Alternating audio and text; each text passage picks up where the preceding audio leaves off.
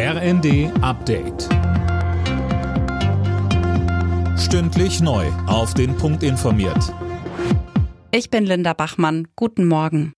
Die Europäische Union will mehr Geld für die Abschottung gegen Migranten ausgeben. Darauf haben sich die Staats- und Regierungschefs geeinigt. Jana Klonikowski, die EU-Kommission soll nun zügig Geld dafür bereitstellen. Ja, in Bulgarien und Rumänien soll es auch Pilotprojekte für Grenzzäune bzw. Mauern geben. Dafür hatte vor allem der österreichische Bundeskanzler Nehammer geworben. Er sprach nach dem Gipfel von einem klaren Signal. Neue Mauern würden Europa zu einer Festung machen, warnte dagegen der luxemburgische Regierungschef Bettel. Für ihn stehe Europa für den Fall einer Mauer, nicht für den Bau neuer. Der Gipfel sprach sich zudem dafür aus, abgelehnte Asylbewerber schneller abzuschieben, weil die Zahlen zuletzt immer weiter gestiegen sind. In dem Erdbebengebiet in der Türkei und in Syrien werden noch immer Zehntausende Opfer unter den eingestürzten Häusern vermutet.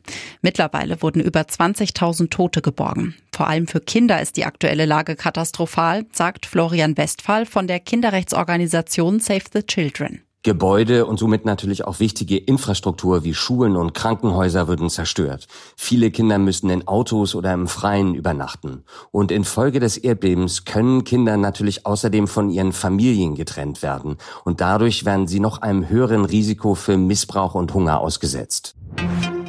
Die deutsche Wirtschaft ist so stark von China abhängig wie noch nie. Wie eine Untersuchung des Instituts der deutschen Wirtschaft zeigt, importiert Deutschland immer mehr Waren aus China. Die Exporte dorthin schwächeln dagegen. Das Handelsdefizit hat sich auf über 84 Milliarden Euro verdoppelt.